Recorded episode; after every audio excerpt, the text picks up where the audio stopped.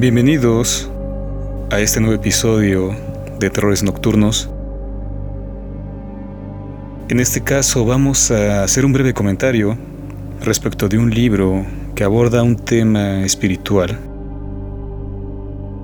llamado La sabiduría infinita de los registros acásicos. La autora es Lisa Barnett.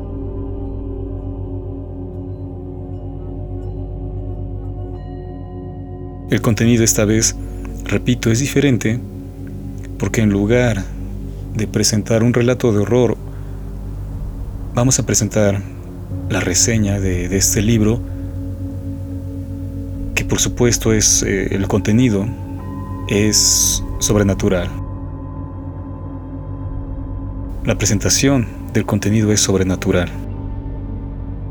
Yo solo presento el libro, yo no soy experto en esto. Leo los libros y opino al respecto. Solo eso. Así que vamos allá de una vez. Yo soy Jorge Torrealta y les agradezco a todos por estar aquí. Hasta siempre.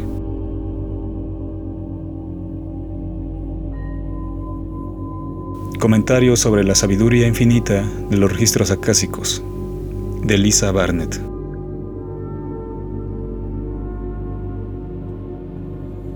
En 1945, Jorge Luis Borges publicó su cuento La Biblioteca de Babel, en cuyo relato fantástico refiere que todos los libros del mundo, los arcaicos, actuales y venideros, están contenidos en ese espacio infinito custodiado por guardianes. Es decir, contiene todo el conocimiento incluso los que no han sido escritos, pues allí aguardan a que el autor haga lo suyo. En pocas palabras, el tiempo todo está contenido allí. Al inicio de su relato, Borges explica que esta biblioteca no es sino el universo.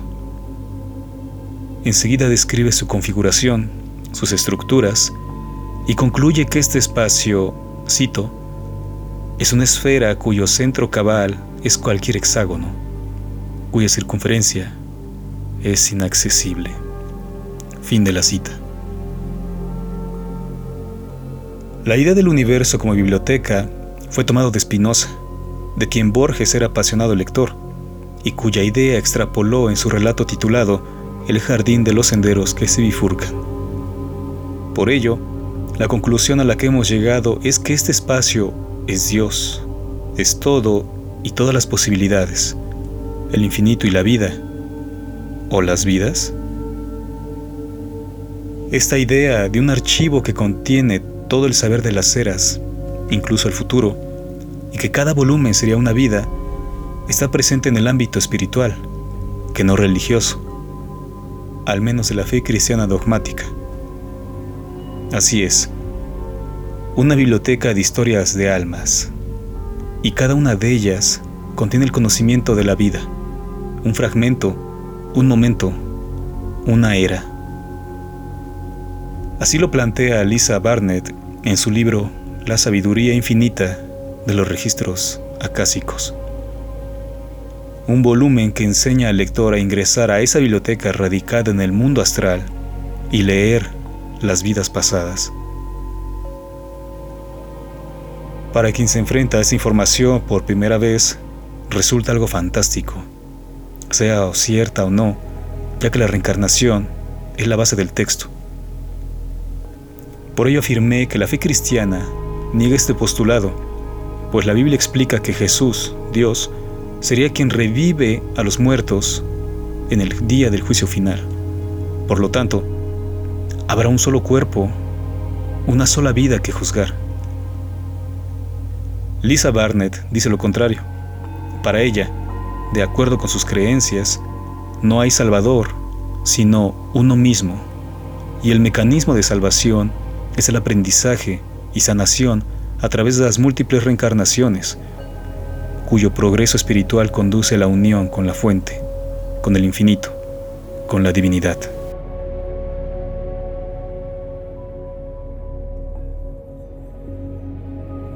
El texto debe abordarse con un espíritu consciente o soñador, ya sea si se comulga o no con su contenido. De lo contrario sería ilegible.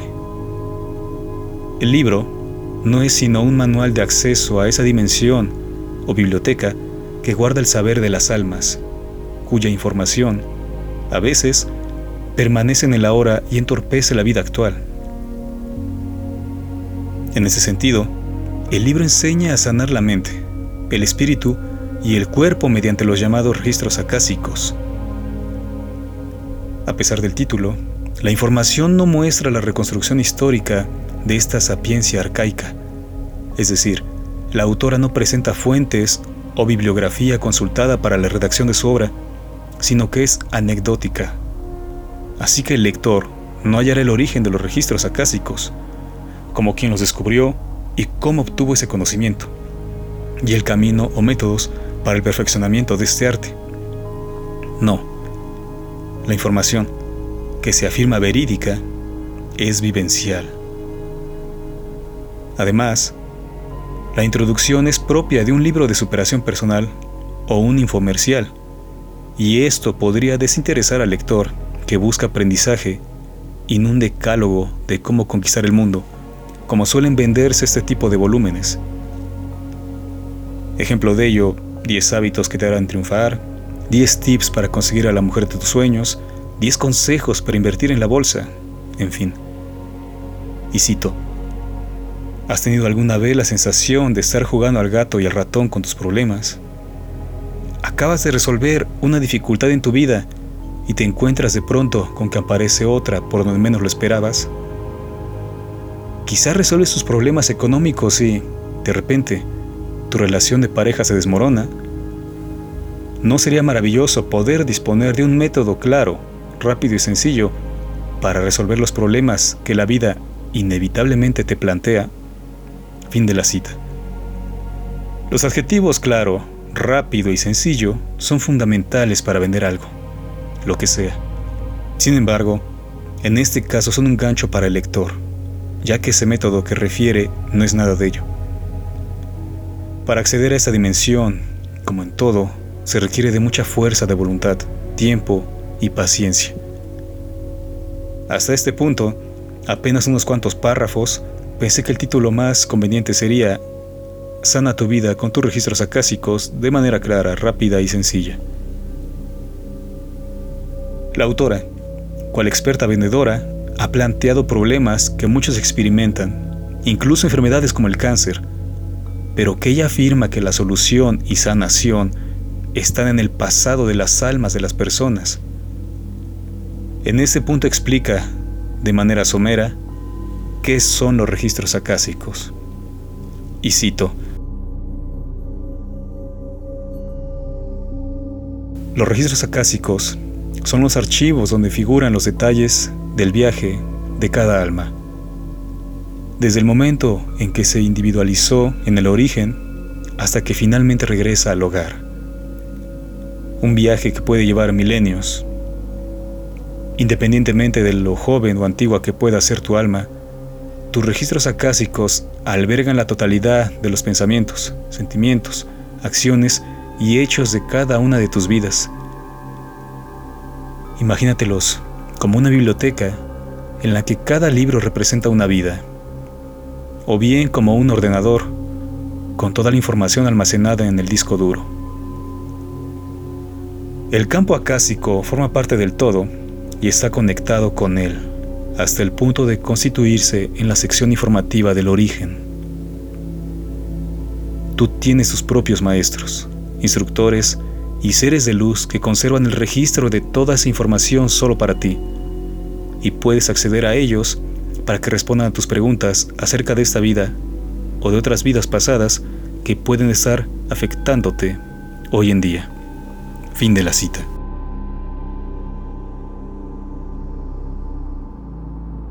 Asimismo, la autora, en el primer capítulo, reafirma la explicación de esta manera.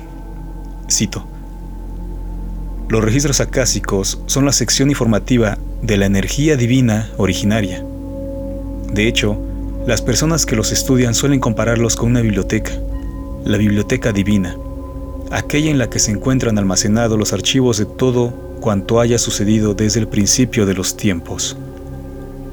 Pero, además, cada persona tiene sus propios registros, en los cuales existe constancia de cada uno de los viajes del alma individual a lo largo de los milenios. Fin de la cita.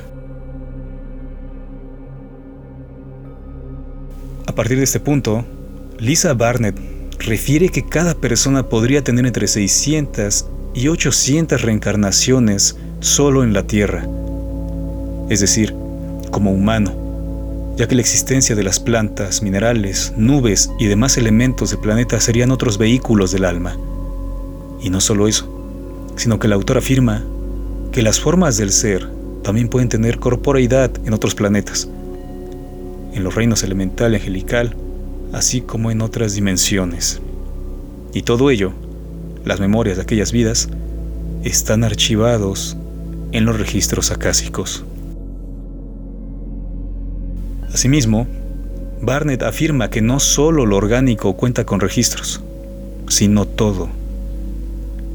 Todo tiene una suerte de existencia en el plano acásico, incluso un negocio. Y al acceder a sus archivos se descubren nuevas formas de fortalecerlo y mejorarlo.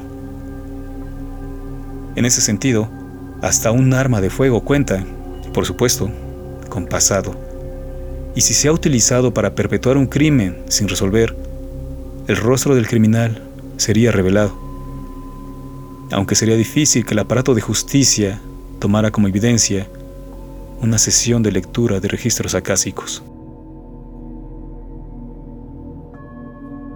Uno de los conceptos fundamentales de este tema, pues está vinculado intrínsecamente con la reencarnación, es el karma, que de acuerdo con las doctrinas dármicas, es una energía que se genera a partir de los actos humanos, cuyo objetivo es mantener el equilibrio del ser. Esta idea, también conocida como ley cósmica, es interpretada como la tercera ley de Newton o principio de acción-reacción, que refiere que al interactuar dos partículas, la fuerza sobre una de ellas es igual y opuesta a la fuerza que interactúa sobre la otra. En pocas palabras, una fuerza externa será contrarrestada por otra igual, pero en dirección opuesta. Pensada de esta manera, la gente habla sobre que el hacer algo deleznable, esa misma acción o intención se le devuelve.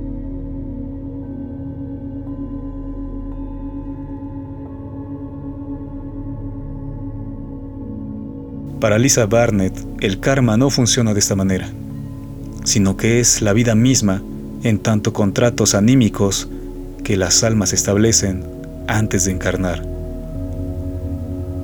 De eso no hay constancia, sino la palabra misma del autor. Se cree o no. Barnett ejemplifica esta imagen con la figura de un pastel, que sería la vida. A veces se termina, no queda nada, pero en ocasiones la persona decide que ha tenido suficiente. Quizás solo prueba una rebanada o dos y le harta. Entonces la vida acaba. El resto del pastel se debe agotar en otra existencia. Lisa refiere que la vida a veces es muy dura para las almas que se han encarnado y cansadas del dolor se rinden. Es un trabajo muy agotador. El optimismo decae sucede la tristeza y las enfermedades autoinmunes aparecen. La existencia de esa alma, es decir, las pruebas que debía superar, son suspendidas y deberá retomarlas en un nuevo cuerpo. A veces solo se deja una pequeña parte del pastel y por ello muchas personas viven pocos años, pues solo viven para aprender las lecciones faltantes. O se trata de almas nuevas. Eso explicaría las muertes prematuras, es decir, cuando el cuerpo es joven, muchas veces demasiado joven.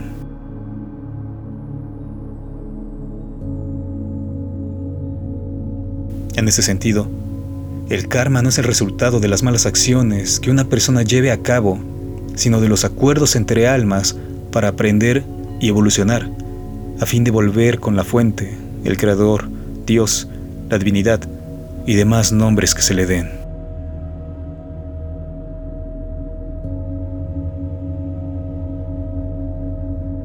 Al respecto, Barnett explica que al comunicarse con los seres de luz que habitan las dimensiones acásicas, ellos le han mostrado la interacción para establecer acuerdos antes de encarnar. Según refiere, ha visto un espacio semejante a un gimnasio en el que las almas prontas a encarnar establecían acuerdos para generar situaciones de aprendizaje espiritual y satisfacer el karma de vidas pasadas. Cito. Por ejemplo, quizás un alma quería aprender a perdonar y otra alma se le presentaba y decía, me ofrezco para ser tu malhumorado e insoportable padre. Así tendrás multitud de ocasiones para aprender a perdonar. Y la otra alma respondía, Estupendo, me vendrá bien. Yo me comporté contigo de un modo terrible en nuestra última vida, de modo que así cerramos también el círculo kármico. Evidentemente, una vez llegas a la Tierra ya no recuerdas nada de todo eso, ni recuerdas que aquellos contratos se hicieron desde el amor y la generosidad, y lo único que haces es preguntarte, ¿qué he hecho yo para merecer estos padres?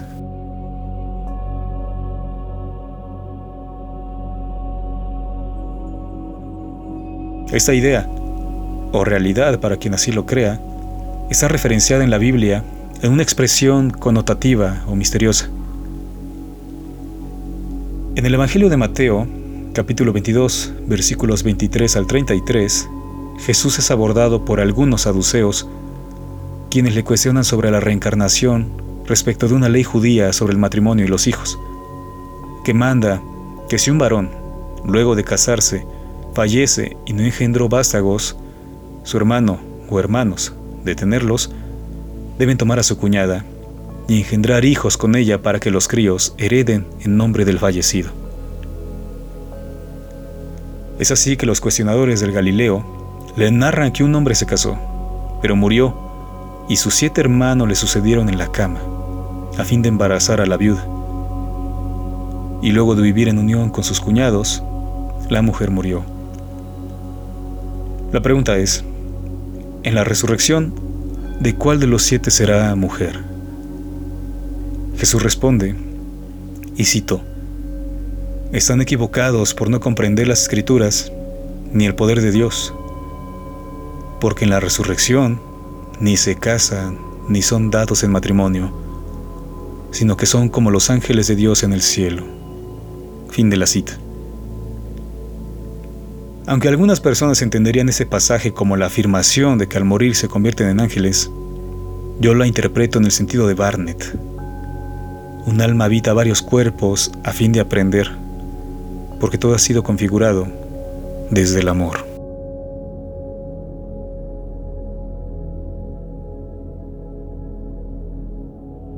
Una vez que la causa u origen de las situaciones han sido reveladas en los registros acásicos, la persona comprende el porqué del dolor, lo acepta como un acto de amor y puede actuar para resolverlo.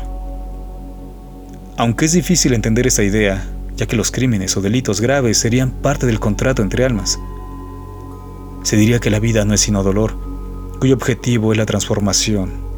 Es decir, solo el dolor es capaz de cambiar, para bien o para mal, aunque el fin último sería el amor, el progreso. La autora afirma que la información revelada en los registros acásicos no es sencilla, sino que, a veces, lo que se busca está bajo varias capas de vidas vividas que no se han solucionado desde las otras existencias, o que esas mismas las generaron incluso justo antes de morir. El dolor es tan potente que la persona hace juramentos y esas ideas y fuerza repercuten en su siguiente vida.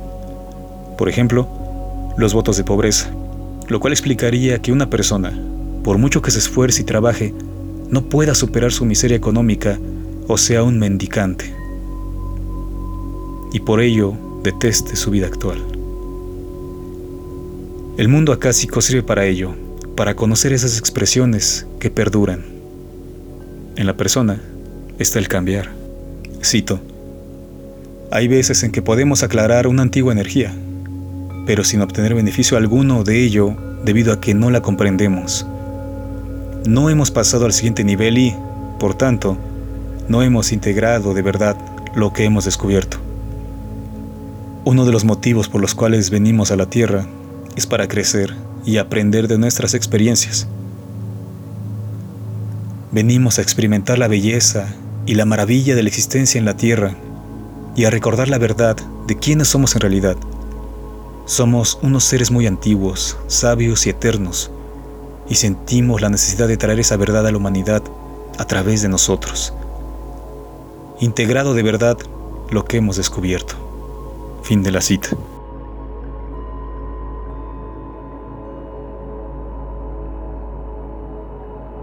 Entre los muchos testimonios de personas que acuden hasta Barnett para una lectura de registros acásicos, destaca la autora, quien plasma parte de su vida y refiere que tuvo tres hijos en un corto periodo, a saber, un varón y un par de gemelas. Según refiere, los primeros ocho años fueron difíciles y de continuo tenía la sensación de que era una mala madre, a pesar de que daba todo por sus pequeños. Cuando ella refería esta sensación a sus familiares, le hacían ver que era una excelente madre, ya que cuidaba con mucho amor a sus vástagos. Era la madre perfecta.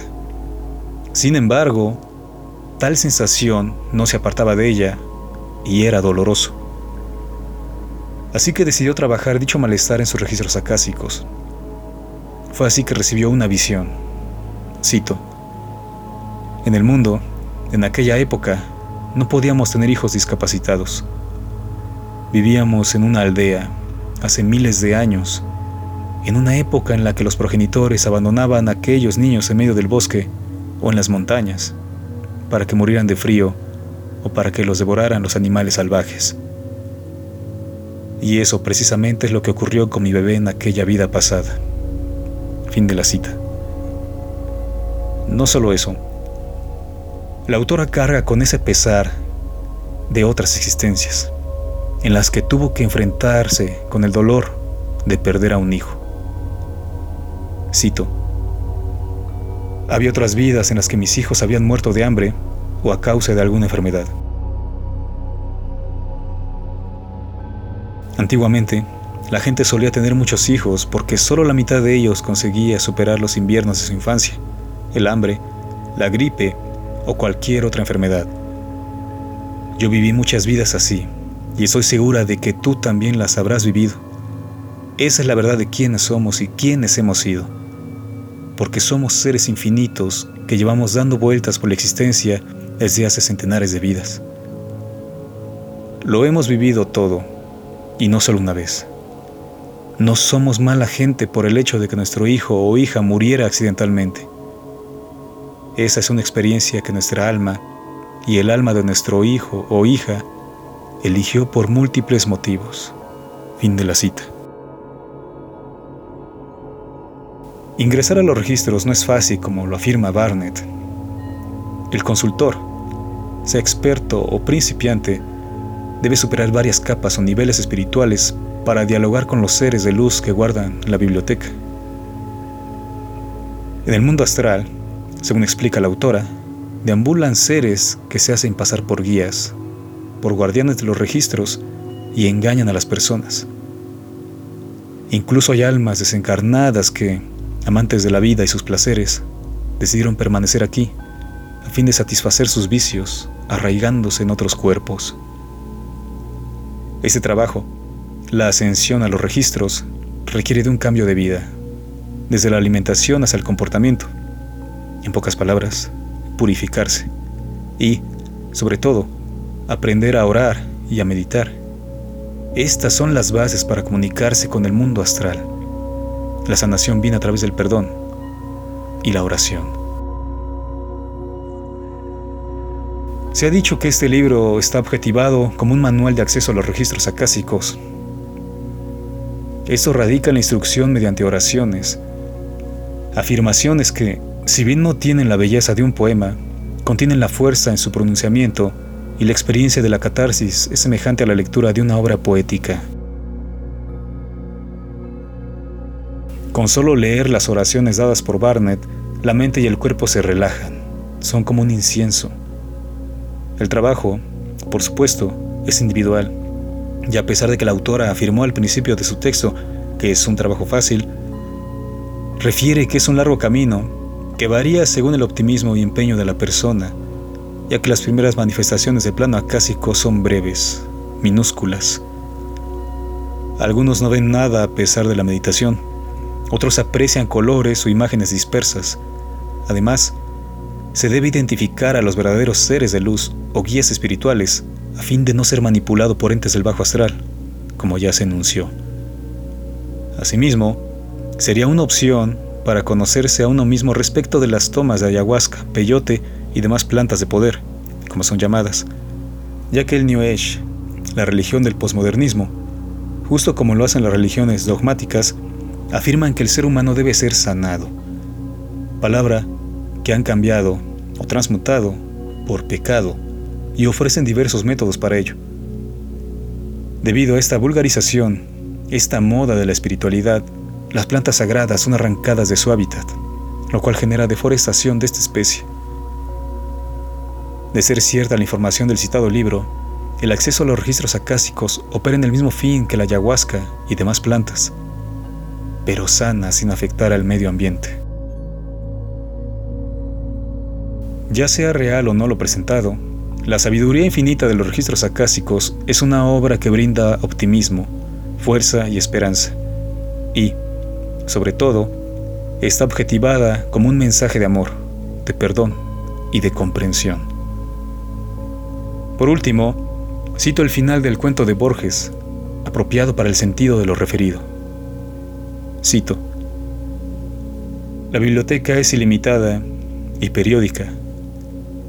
Si un eterno viajero la atravesara en cualquier dirección, comprobaría al cabo de los siglos que los mismos volúmenes repiten en el mismo desorden, que, repetido, sería un orden, el orden. Mi soledad se alegra con esa elegante esperanza. Fin de la cita.